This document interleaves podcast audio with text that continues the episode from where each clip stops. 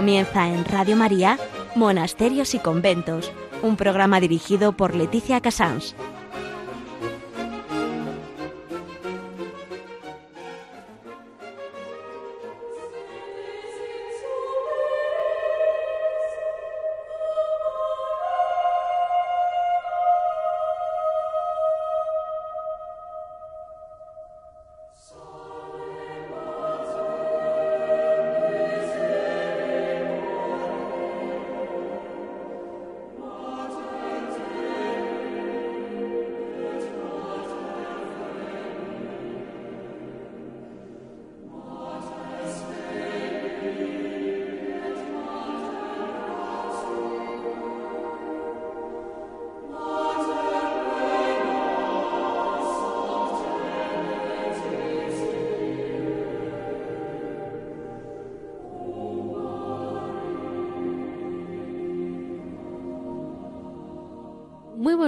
A todos nuestros oyentes. Son las 11, las 10 en Canarias. Estamos en Radio María y comenzamos monasterios y conventos.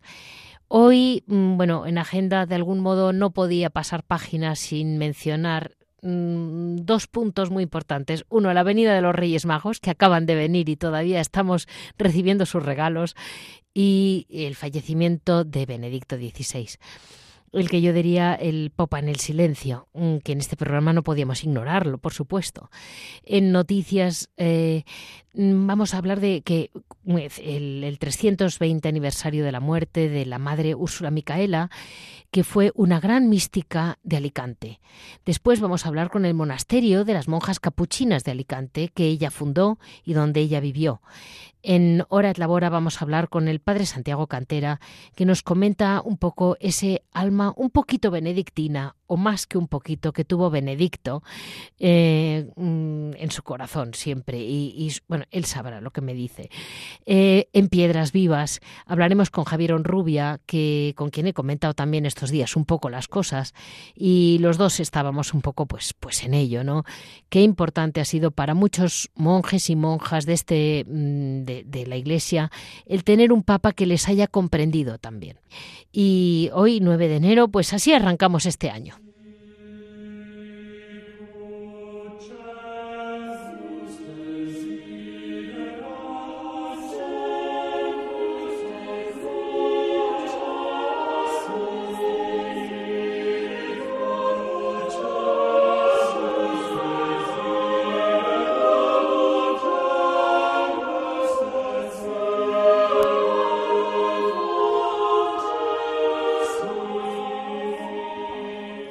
Hoy en agenda tenemos un contraste. El Papa Benedicto murió un sábado, eh, Día de la Virgen María. Eh, puedo decir o puedo tener la sensación de que por una parte eh, murió en el día ideal, que es el día de la, en que mueres en manos de la Virgen, y así está escrito en, por muchos, por, por la historia de la Iglesia, y al mismo tiempo fue el día 31, que es el día en que realmente probablemente es la noche en que o de las noches más desbarajustadas por no mencionar detalles que hay en el mundo.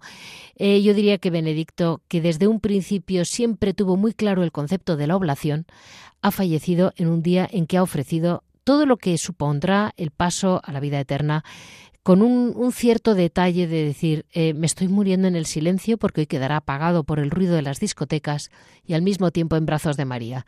Y en ese silencio eh, tan propio de Benedicto.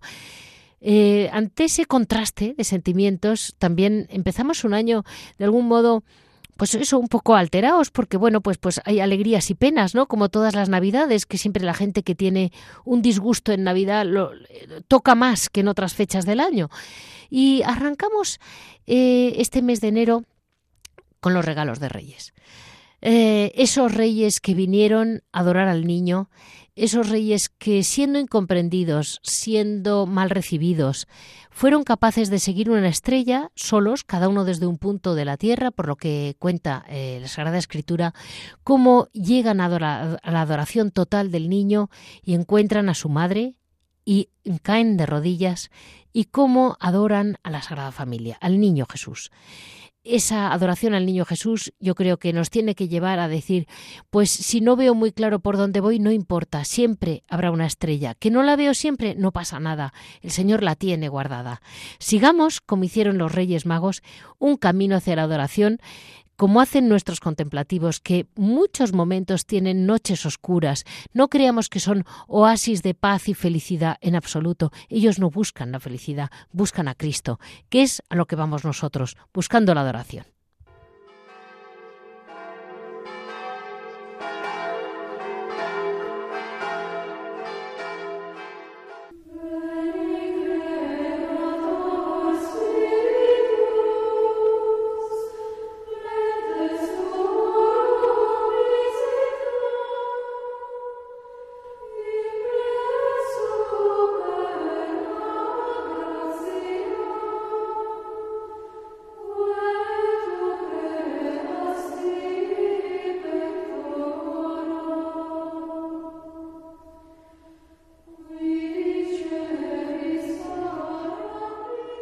Hoy en Noticia les comentaba que mm, hoy lunes 9 de enero recibí un mensaje de un amigo mío de Alicante que decía es el 9 de enero a las 7.30, mm, es decir, a las 19.30 de hoy, en la iglesia del convento de las monjas capuchinas se celebrará la Santa Misa pidiendo la pronta beatificación de la Madre Úrsula Micaela en el 320 aniversario de su fallecimiento.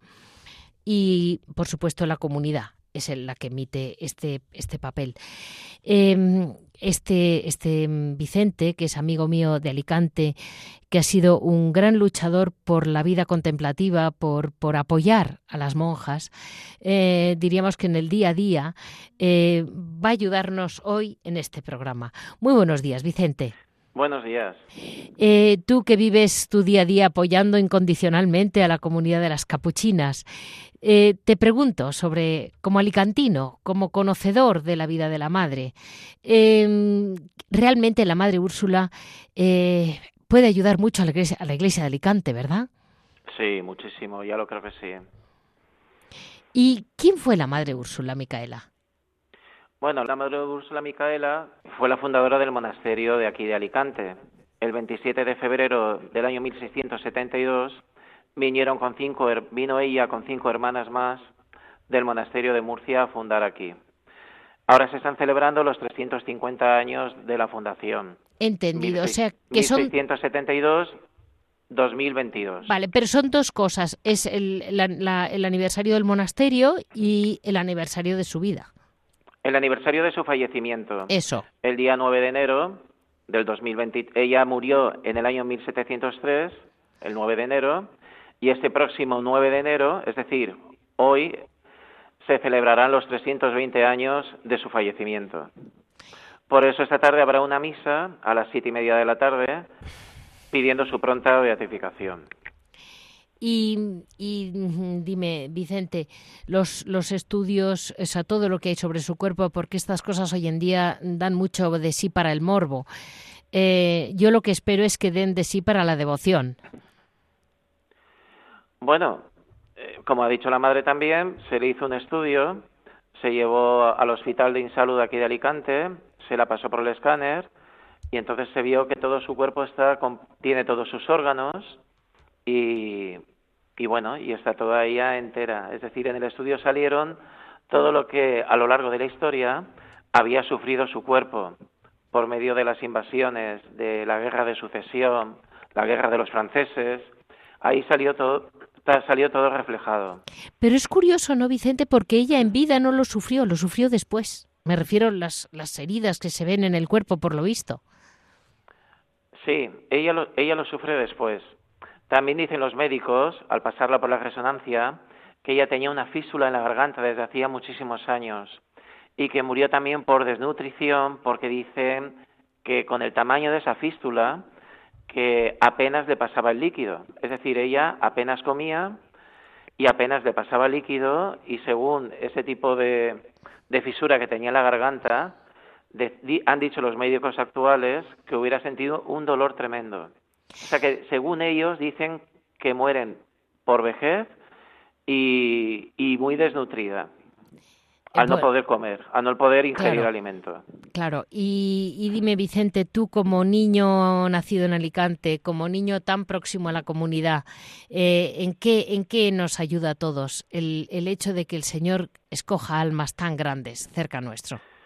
Bueno, pues pienso que es un testimonio, ¿no? Aunque sea un personaje que haya vivido en 1628, pero sin embargo yo muchas veces me quedo muy edificado cuando viene gente de lejísimos a verla pidiendo su intercesión con problemas serios, con enfermedades graves, y luego ves que la gente vuelve agradeciendo las gracias que por medio de la Madre Úrsula les han sido concedidas de enfermedades graves, de cáncer, de enfermedades incluso venéreas, sí. de bueno, yo me quedo asombrado cuando vuelve la gente diciendo que por intercesión de la Madre Úrsula se ha llegado a curar de enfermedades tan graves. O sea que, no sé. O sea que al final la fe mueve montañas y cuando tienes algo en casa, a lo mejor, mm, bueno, tú sí lo sabes valorar porque estás ayudando mucho a la comunidad, pero eh, hay veces que son los de fuera los que nos hacen valorar lo que tenemos dentro. Claro, claro. Sí que es verdad, sí. Porque al oír el testimonio de estas personas, yo me quedo muy, no sé, muy extrañado, ¿no? Que haya gente que sea capaz de hacer kilómetros hasta, hasta venir hasta aquí. Pues tú que no tienes que hacer kilómetros, confía en ella y mucho ánimo y muchas gracias como colaboradora de la vida contemplativa en España. Muchas gracias y que el Señor te siga dando fuerzas para ayudar tanto a las hermanas. Bueno, gracias a vosotros por haberos acordado de la Madre Úrsula y de las monjas capuchinas de Alicante. Por ¿eh? supuesto. Un abrazo muy fuerte. Gracias, Vicente.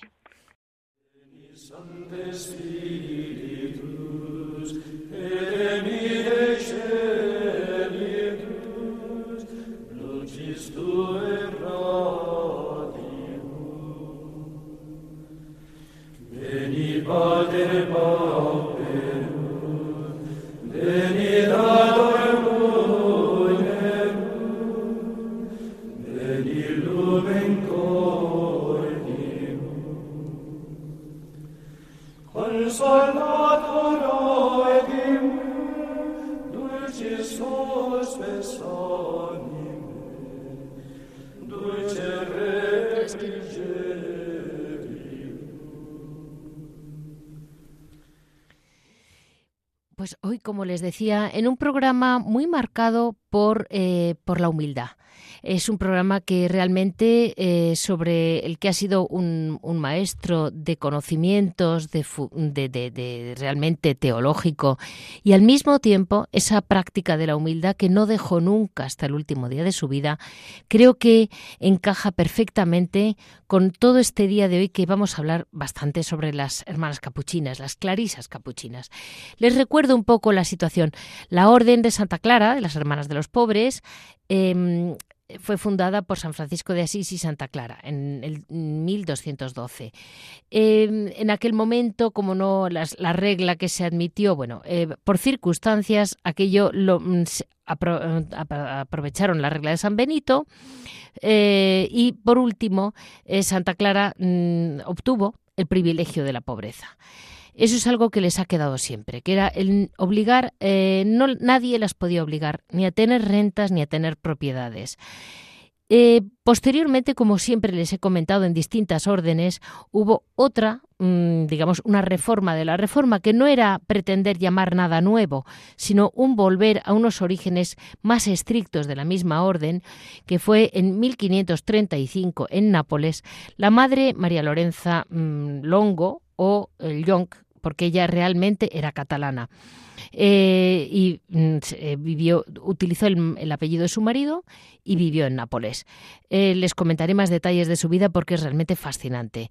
Entonces, ya utilizando la regla de Santa Clara en todo su rigor, le añadió unos, unos estatutos inspirados en las constituciones de los hermanos menores capuchinos, con quien ella tuvo mucha relación y con quien realmente se unió, y en 1587 fundan en Granada su primer monasterio.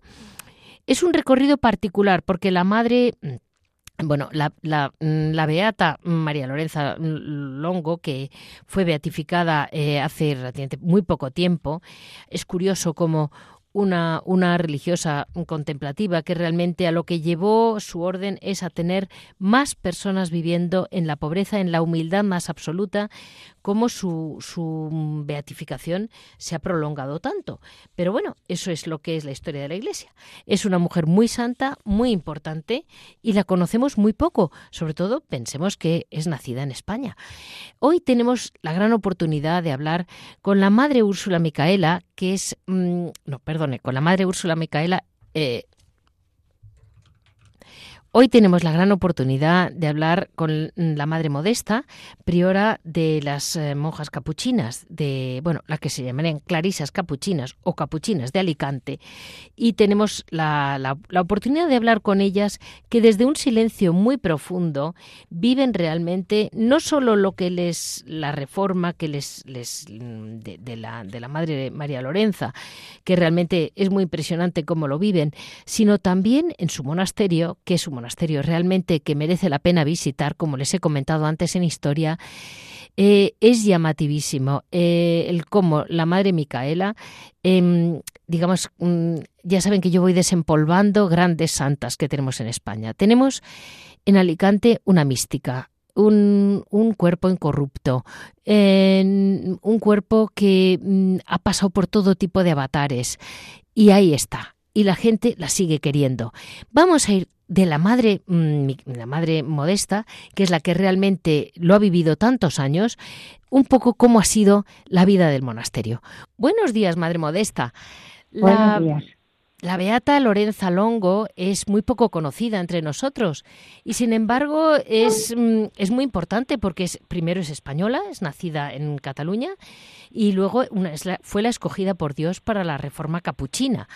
Dígame, madre, ¿qué es lo más enriquecedor de su biografía? Que me contaba usted unas historias que es llamativa. Para ustedes como capuchinas, porque ella fue primero casada, ¿verdad, madre? Sí, casada. Tuvo hijas, dos hijas. Ah. Luego el destino quiso que se sintiera enferma por una criada que la envenenó. Vaya. Y entonces ellas se vinieron a vivir a Nápoles porque el rey reclamó a su esposo de embajador en Nápoles. Y al Ah, llegar ah. aquí, a poco murió su esposo y ella sintió una llamada de Dios que ella la tenía en el corazón, pero pens- pensaba que al ser casada no podía ya realizar ese llamamiento. Y entonces cuando murió su esposo, consultó con el padre Cayetano y con un padre capuchino lo que a ella le pasaba. Y entonces decidieron ya la fundación, pero ella estaba paralítica ¿Cómo fue paralítica? Y se fue a Loreto y se arrodilló con mucha dificultad. Pero cuando llegó el momento de levantarse, se levantó como si nunca hubiera padecido nada. ¡Qué y ahí vio ella la, voz, la mano de Dios, de que Dios la quería de fundadora. Y lo primero que hizo fue fundar el convento con sus bienes, el hospital, perdón, con sus bienes de incurables. Como tenían poca personal para buscó médicos, buscó gente de enfermería, buscó gente y las mujeres mm, perdidas que recogía las cuidaba y las formaba. Y cuando ya estaban formadas las llevaba al hospital a ayudar. Uh, Y así fue levantando el hospital de, lo- de- el hospital de incurables. de que aún Nápoles. existe hoy, muy equipado y protegido por la por la por la por la por Italia, por Claro. Nápoles. Y luego ella también formó hermanas, buscó tuvo vocaciones y tuvo hermanas de mucha categoría. Una sobrina del rey Carlos V, una Uf. amiga y damas de la corte que ingresaron en el convento. Así se pudo fundar la, la casa de la madre y sus dos hijas. Y en el año 1300, 1538, el Papa Paulo III aprobó las constituciones. La Entendido. regla de Santa Clara, que es la primera regla que tuvieron las capuchinas. Entendido. No las tienen otras, nada más que las capuchinas. Y madre, Y en el ahí mil- ella ya vivió en en el clausura, ¿verdad? ¿eh? Ella ya vivió en clausura. Ella ya vivió en clausura todo el resto de su vida. Y Entendido. allí fue cuidada por las hermanas, asistida por el padre Caye- San Cayetano, Sí. Fundador de los teatinos, que, que lo tenemos como cofundador con el padre Capuchino. Entendido. Que fueron los que llevaron a, buen puerto la fundación. Y ellos fueron los que daban todos los pasos a la Santa Sede cuando había que ir a arreglar papeles y todo eso. Y madre. luego ah. resulta que la madre murió asistida al poco de los años de la fundación. La madre murió asistida por el padre San Cayetano y vio su, su, su rostro iluminarse con una bondad increíble y una hermosura que aquello no era de la tierra. Pues ahora, Madre Modesta, vamos a dar un, vamos a hacer un, gran viaje en el tiempo y en el espacio. Ya una vez fundada la Orden de las Clarisas Capuchinas, nos vamos eh, a la fundación de Alicante. Eh, Madre Modesta, la vida de la Madre Úrsula Micaela, que fue la fundadora del monasterio, es la verdad la vida de una grandísima mística. Em, ¿Me puede decir un poco los rasgos? Porque eh, está su cuerpo incorrupto en el monasterio, la devoción a ella es increíble en la ciudad, pero quien lo ha vivido realmente durante años es usted. Yo estoy 57 años, 56 años aquí y la gente no para de venir a la madre desde el año 70 y 84. No para de venir a ver a la madre. Pues mire, la madre nació en Cartagena, Hija de Arcos en 1628. Hija de Arcos Morata y de Juana Garibaldi. La madre Úrsula Micaela, que es fundadora del monasterio de Alicante, eh, fue sin duda una gran mística. Es muy impresionante para ellas, para las actuales capuchinas, vivir realmente con ella, porque eh, gran parte de la actividad del monasterio lo sigue eh, aportando ella. Eh, ella, después de unos años ya de una primera experiencia mística, mm, en que ella misma escribe, diome un paroxismo que estuve, a mi entender, sin sentido 24 horas más o menos. A partir de ahí la vida parecía que iba a ser igual, pero no fue igual. Entonces, eh, eh, ya siendo muy joven, es cuando lo deja todo y aparece, que esto es un hecho público, la peste que azotó Murcia. Y entonces ella le obligó a abandonar el monasterio y refugiarse en el, en el monte de las ermitas.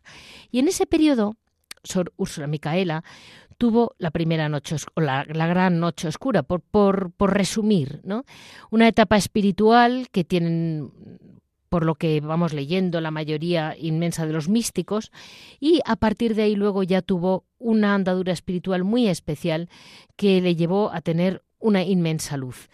Entonces, mm, mire, madre, ustedes que tienen el cuerpo de ella, ella llegó a vivir eh, en su momento, digamos, luminoso, que es cuando ya empieza a vivir en Alicante, una, vamos a decir, una transverberación al estilo de Santa Teresa. Así lo describe ella, ¿verdad, madre?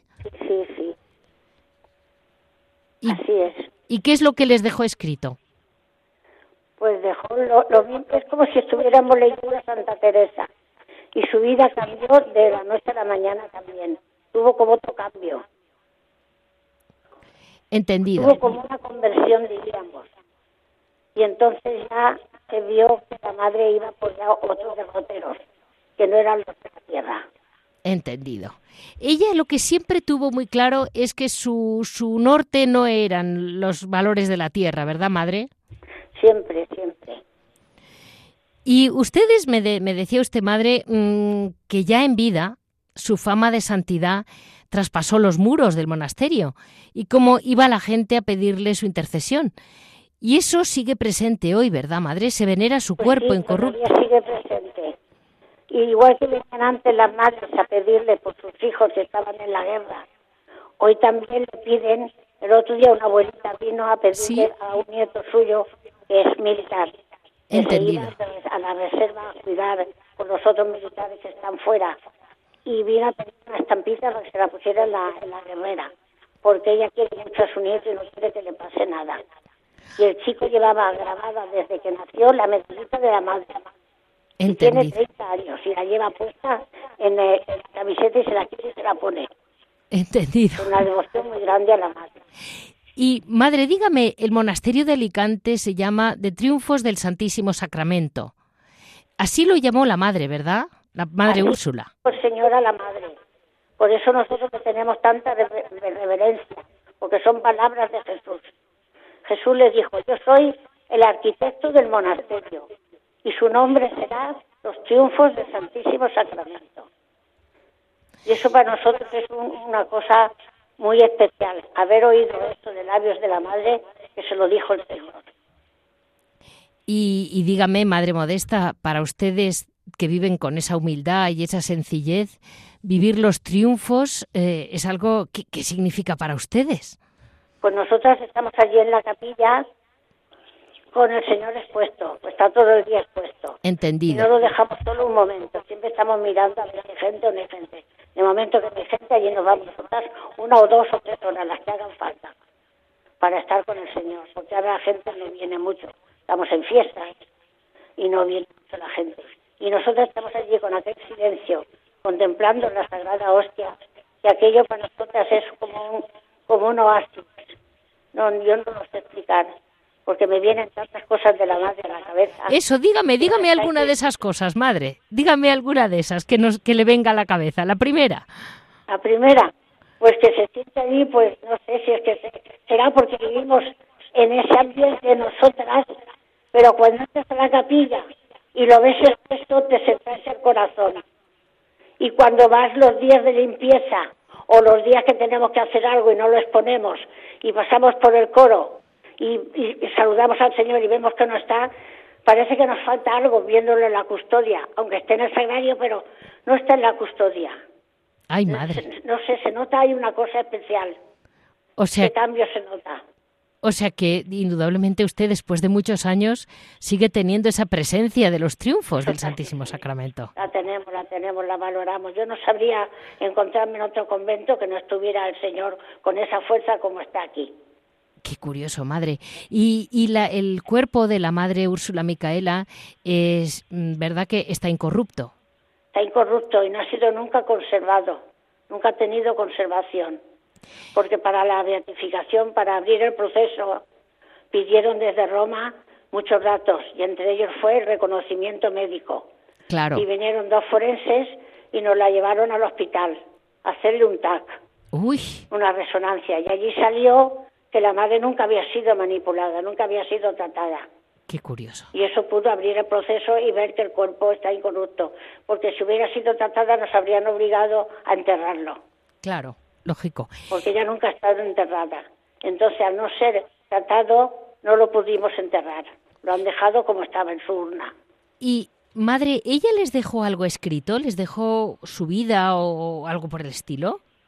¿Una ¿Cómo? biografía? La biografía, sí, tenemos gra- biografía y autobiografía, las dos cosas. ¿Y la autobiografía de ella está, se puede comprar? Sí, sí, se puede comprar. Vale, pues es porque, porque realmente es una vida muy interesante. Ella llegó a tener don de bilocación, ¿verdad? También, también tuvo don de bilocación. Estuvo en Nápoles y estuvo en, en Portugal, en una guerra que hubo. Uy, por Dios. Y la vieron los- debajo de los aviones sosteniendo con su manto las bombas. Madre mía. Y, eso lo, lo, cuenta- lo cuentan los soldaditos que la... Está escrito, todo eso está escrito. ¿Y, y cómo se es, es la autobiografía de la madre Úrsula Micaela? La autobiografía es todo lo que ella ha escrito de sí, de su interior. Claro, y eso lo que está yo le decía y yo le, le- le pedía y yo le hablaba. Y luego está la, la, la biografía que está escrita por un doctor en historia, vale, entendido. con, con muchas notas a, a pie de página que lo explica todo muy bien. Y mm, madre, una una última pregunta, madre modesta. Em, para ser una hermana capuchina o aunque sea una priora, como es usted ahora, es imprescindible una grandísima humildad, ¿verdad, madre? Ay, no lo sé mal, señora, yo no, no lo sé ni por qué estoy así tampoco. Eso es cosa del Señor. Es Vale. que nuestra vida se basa en la oración, Perfecto, la pobreza y la fraternidad. entendido. Y ahí entra todo. Ahí entra todo. No entra sabemos todo. nada. Nosotras no hacemos hincapié en la humildad, que es lo muy importante porque es la humildad que nos trajo Jesús. Pero al practicar esas tres virtudes ya tenemos ahí la, la humildad también. Claro. Es, es un fruto natural. Sí. Claro. Porque usted, Madre Modesta, no tiene más nombres, ni llevan anillos, ni llevan no, ningún- no, nada. Sí, llevo, llevo un anillo desde la profesión simple, solemne. Llevo, llevo un anillo sencillito de plata, Vale. muy sencillito. Lo pusimos todas, pero se lo han ido quitando. Y como soy la única, a lo mejor también cualquier día me lo quito. Porque es la única que lo, que lo lleva y también me da un poco de eso. y Porque después han profesado más y no lo llevan. Por eso le digo que no, no es así. Tampoco llevamos cadena de oro ni, ni, ni nada. Llevamos un cordoncito con las medallas interiores puestas de protección y eso. Pero no, no tenemos ni Y- tenemos joya ni tenemos. y ha nada. comentado antes, madre, que tienen unas mm, una medallita de, de la propia mm, Madre Micaela. Sí, la madre Úrsula. La Madre Pues yo Úrsula le voy tiene a una. mandar el libro y una medalla de la madre Úrsula. Pues eh, el- el- el, la medalla de la Madre Úrsula sería muy muy bien que la vendieran y la publicaran. La tenemos, vendemos muchas cositas de la madre. Y la gente se lleva muchísimas cosas. Entendido, entendido. Sí, sí. Y, o sea, que realmente sigue haciendo favores la Madre Úrsula. Muchos favores, muchos favores. Hay un milagro que lo están estudiando porque la mamá tiene miedo, pues un poco la mamá se ha caído en la droga otra vez. Vale. Se curó por, se curó cuidando a su bebé. Bueno, pues muchísimas gracias, Madre Modesta, por haber estado con nosotros este ratito, que yo sé que son unas fechas muy malas y están ustedes muy ocupadas. Como le digo, sigan ustedes con esa presencia tan impresionante del Santísimo Sacramento en el monasterio y muchas gracias. A ustedes, por el bien que hacen a través de las ondas. Muchas gracias, Madre. Adiós.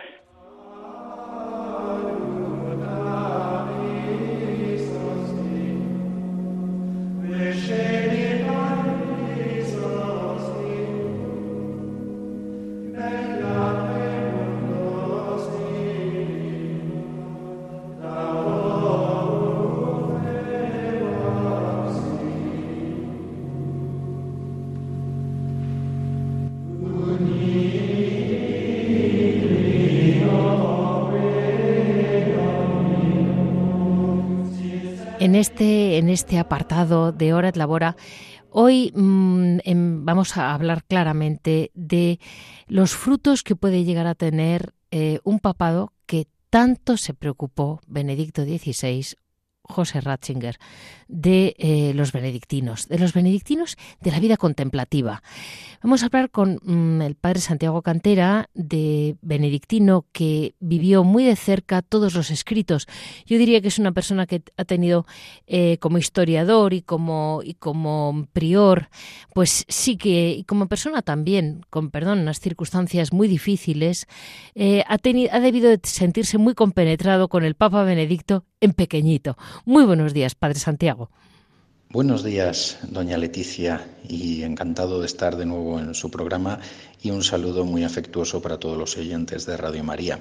Efectivamente, me he sentido siempre muy compenetrado con el Papa Benedicto XVI, un Papa que, como sabemos, tomó su nombre, por una parte, en honor, en referencia, por tomar como modelo al Papa Benedicto XV, el gran Papa de la paz durante la Primera Guerra Mundial.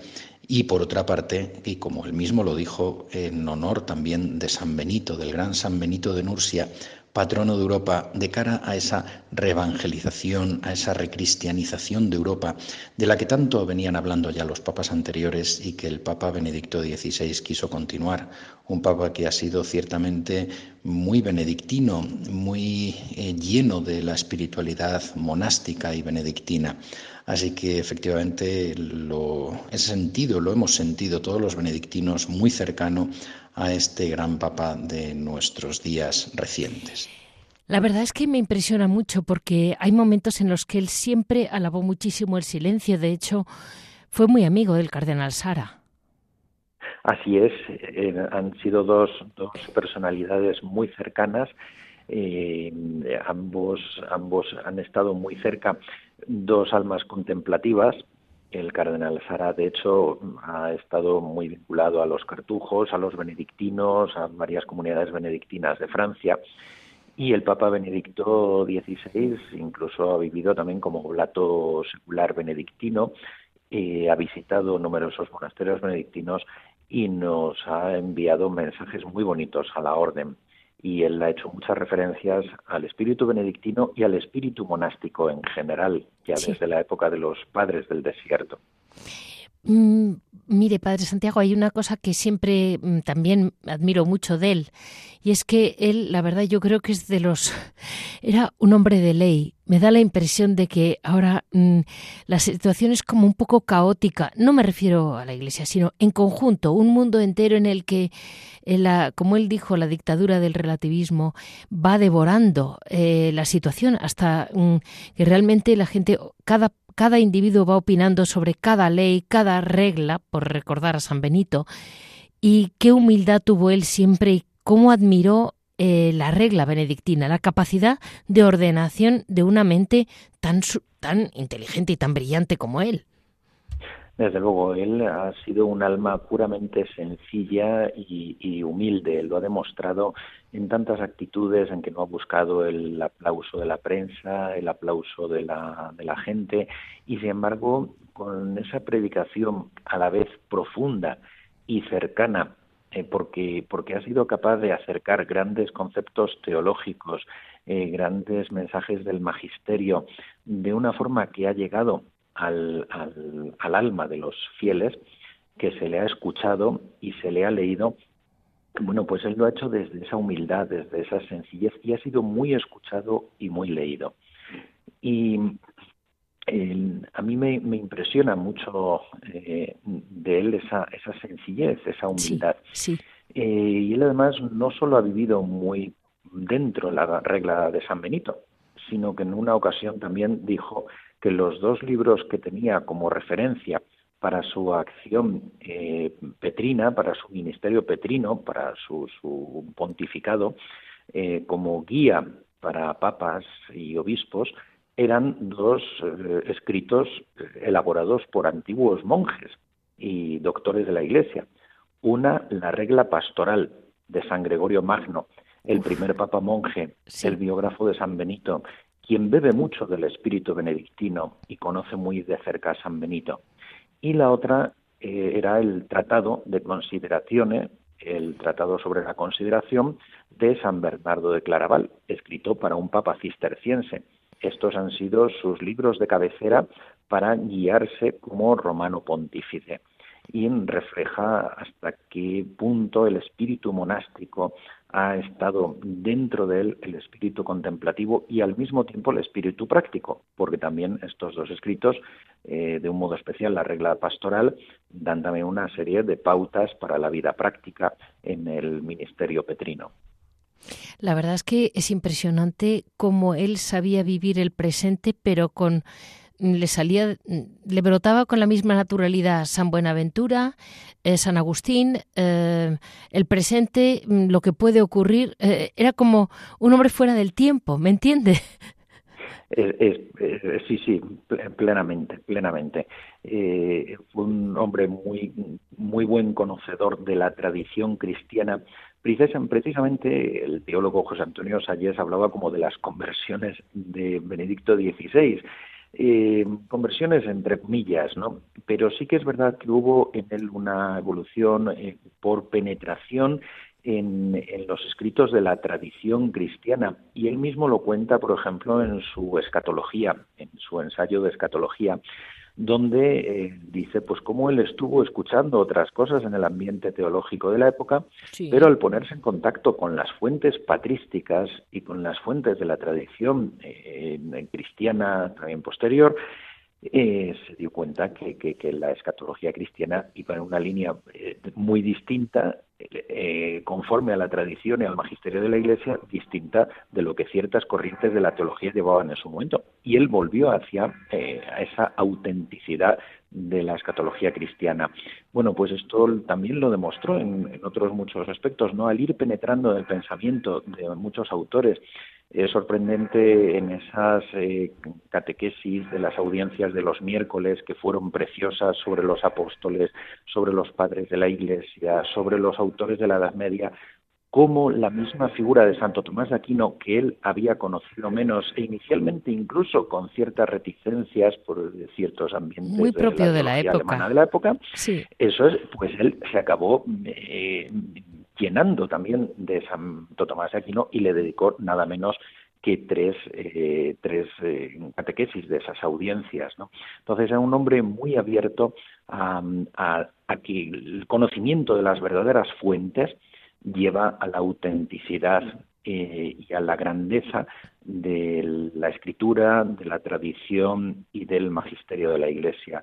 Lo mismo que le hizo siempre, eso fue una línea de continuidad que mantuvo siempre, eh, ese mm, espíritu y el misterio de la liturgia, eh, centralidad de algún modo de buena parte de la espiritualidad y de la teología de Benedicto XVI, fue lo que le hizo eh, pues no comprender eh, no no aceptar no eh, una ruptura porque no podía existir esa ruptura dentro del, de, la, de la liturgia de la tradición litúrgica de la Iglesia.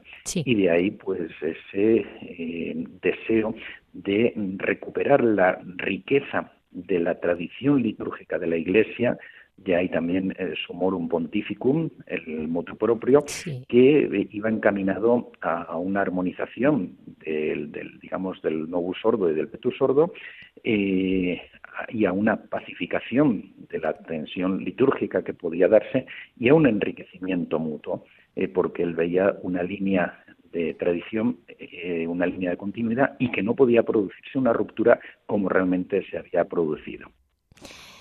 La verdad es que mm, era una oportunidad, una gran oportunidad de paz litúrgica por parte de un hombre que había participado plenamente en todo el concilio, que había tenido, como usted muy dice, muy bien dice, todo un recorrido él mismo también de pensamiento y, cómo llega, pues como usted dice, rezando.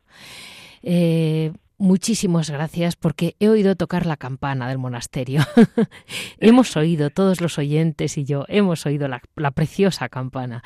Y ahora le pregunto, mm, Padre Santiago, eh, ¿ya se había ido? Eh, Benedicto se fue voluntariamente y ahora se lo ha llevado el Señor, definitivamente, cosa que no creo que le haya importado nada, porque ese final suyo diciendo Jesús te quiero mm, es una meditación para cualquier monje, me imagino. Es decir, al final, ¿qué le queda? Eso. Eh, desde, luego, desde luego. Perdón, ¿qué No, no, no, no, no, no, más o más, básicamente eso. Decir, y, y ahora, ¿qué tenemos que hacer nosotros? Era un poco la pregunta. bueno, de algún modo repetir eso mismo que él nos ha enseñado, ¿no? Y que nos enseñan los grandes santos, Santa Teresita, que, se ha cumplido ahora los 150 años de su nacimiento, también ese Dios mío te amo, ese Jesús te amo de Benedicto XVI, bueno, pues eh, poner todo nuestro corazón, toda nuestra confianza en Jesucristo, nuestro Dios y Salvador, eh, pedir a Dios que nos ayude, que nos asista. Es verdad que nos deja como una cierta sensación de orfandad, porque él era Papa emérito, pero, pero sabíamos que había una gran figura ahí que estaba orando, intercediendo, actuando pues en su, en su ámbito de, posibilidades y, mm, ha sido un papa pues que sí se ha convertido en un padre silencioso muchas veces a los ojos de los hombres pero que sabemos que intercedía eh, ante Dios por nosotros bueno, pues eh, acudir desde luego a Dios nuestro Señor, pedir la gloria para Benedicto XVI. Confiamos que la habrá alcanzado, pero, pero hay que pedirla, claro. por eh, y, y, a él también pedirle que, que nos, nos ayude, que interceda por la Iglesia, por la santidad de la Iglesia.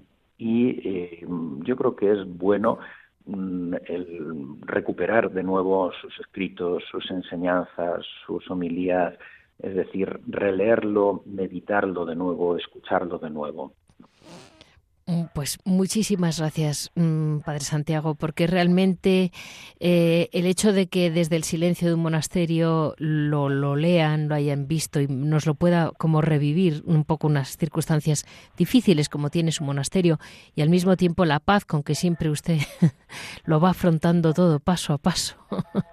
muchísimas gracias y desde Radio María, de la mano de la Virgen, como siempre fue Benedicto, muchísimas gracias y descanse en paz, Padre. Muchísimas gracias, doña Leticia, y eso es, que el gran Papa Benedicto XVI descanse en paz, que interceda por nosotros y que participe de la, de la dicha celestial.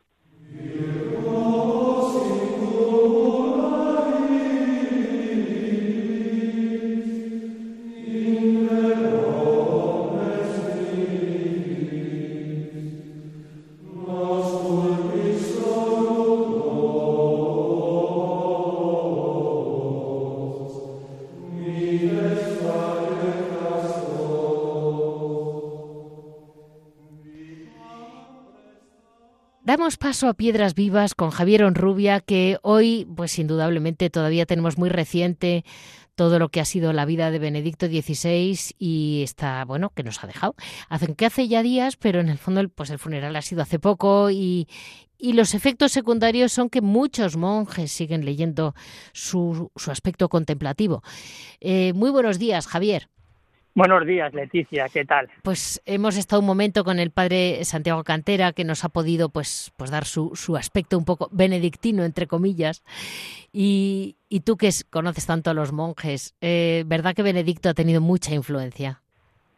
Sí, a mí me llama me, mucho la atención, pero mucho, que de todo lo que se ha destacado de la vida y la obra de Benedicto, se ha olvidado hablar de lo que yo llamaría la faceta mística de, Bene, de Benedicto y su, y su faceta contemplativa. Para mí es un hombre eminentemente contemplativo. Y Sí. como en la radio el tiempo es oro, yo voy a resumir y voy a, voy a, voy a destacar tres puntos muy sencillitos. En 1989, en octubre, siendo prefecto para la Congregación de la Doctrina Sí. de la Fe, Benedicto escribe una carta sobre la meditación cristiana, que es una joya de la Ah. espiritualidad contemplativa. Eh, es un texto que se puede encontrar perfectamente, es asequible, y entonces él habla de la oración, de la, de la meditación y de la contemplación. Y dice que son tres aspectos fundamentales para cualquier cristiano.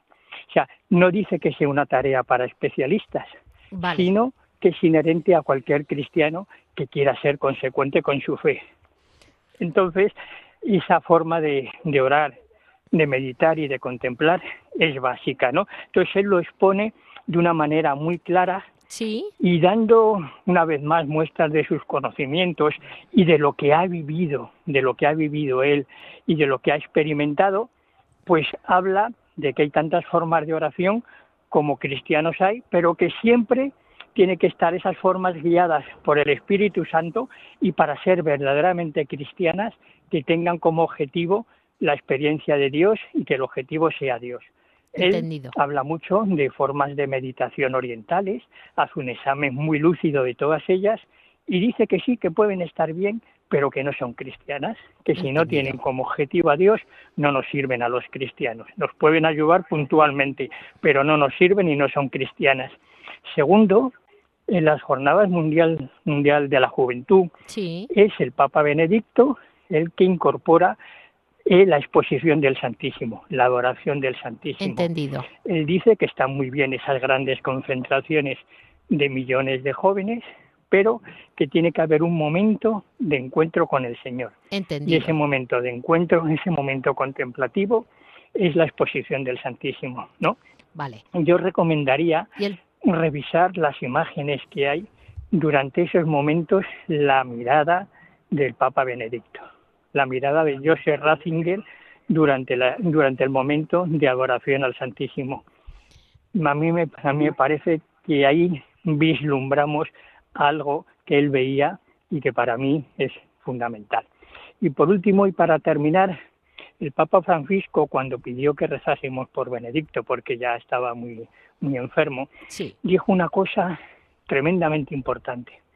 Recemos por el Papa emérito, Benedicto XVI, que desde el silencio y con su oración está sosteniendo a la Iglesia.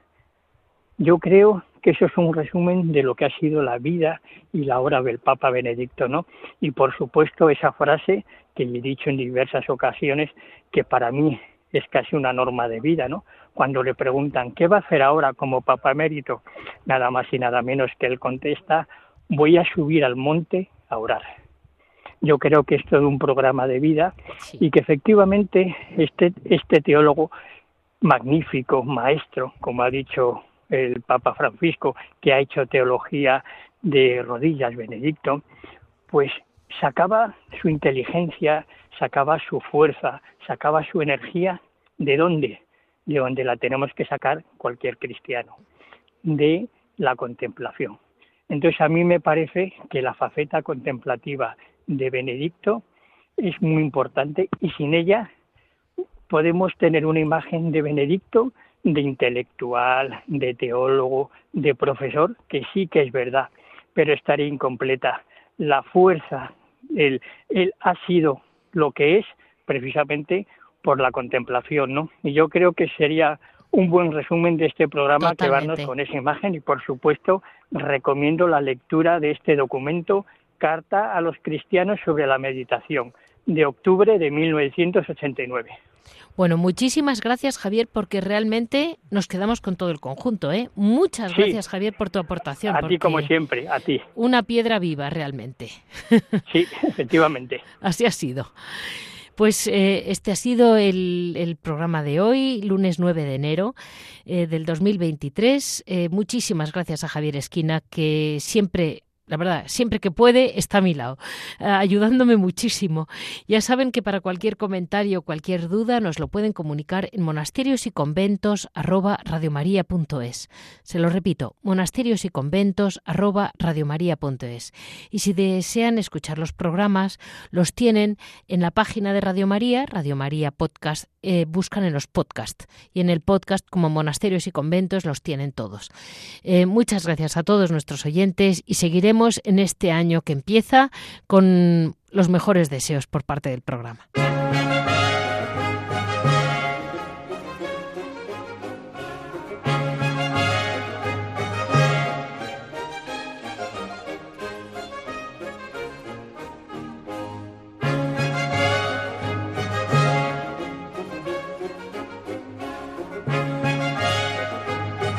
Han escuchado Monasterios y Conventos, un programa dirigido por Leticia Casans.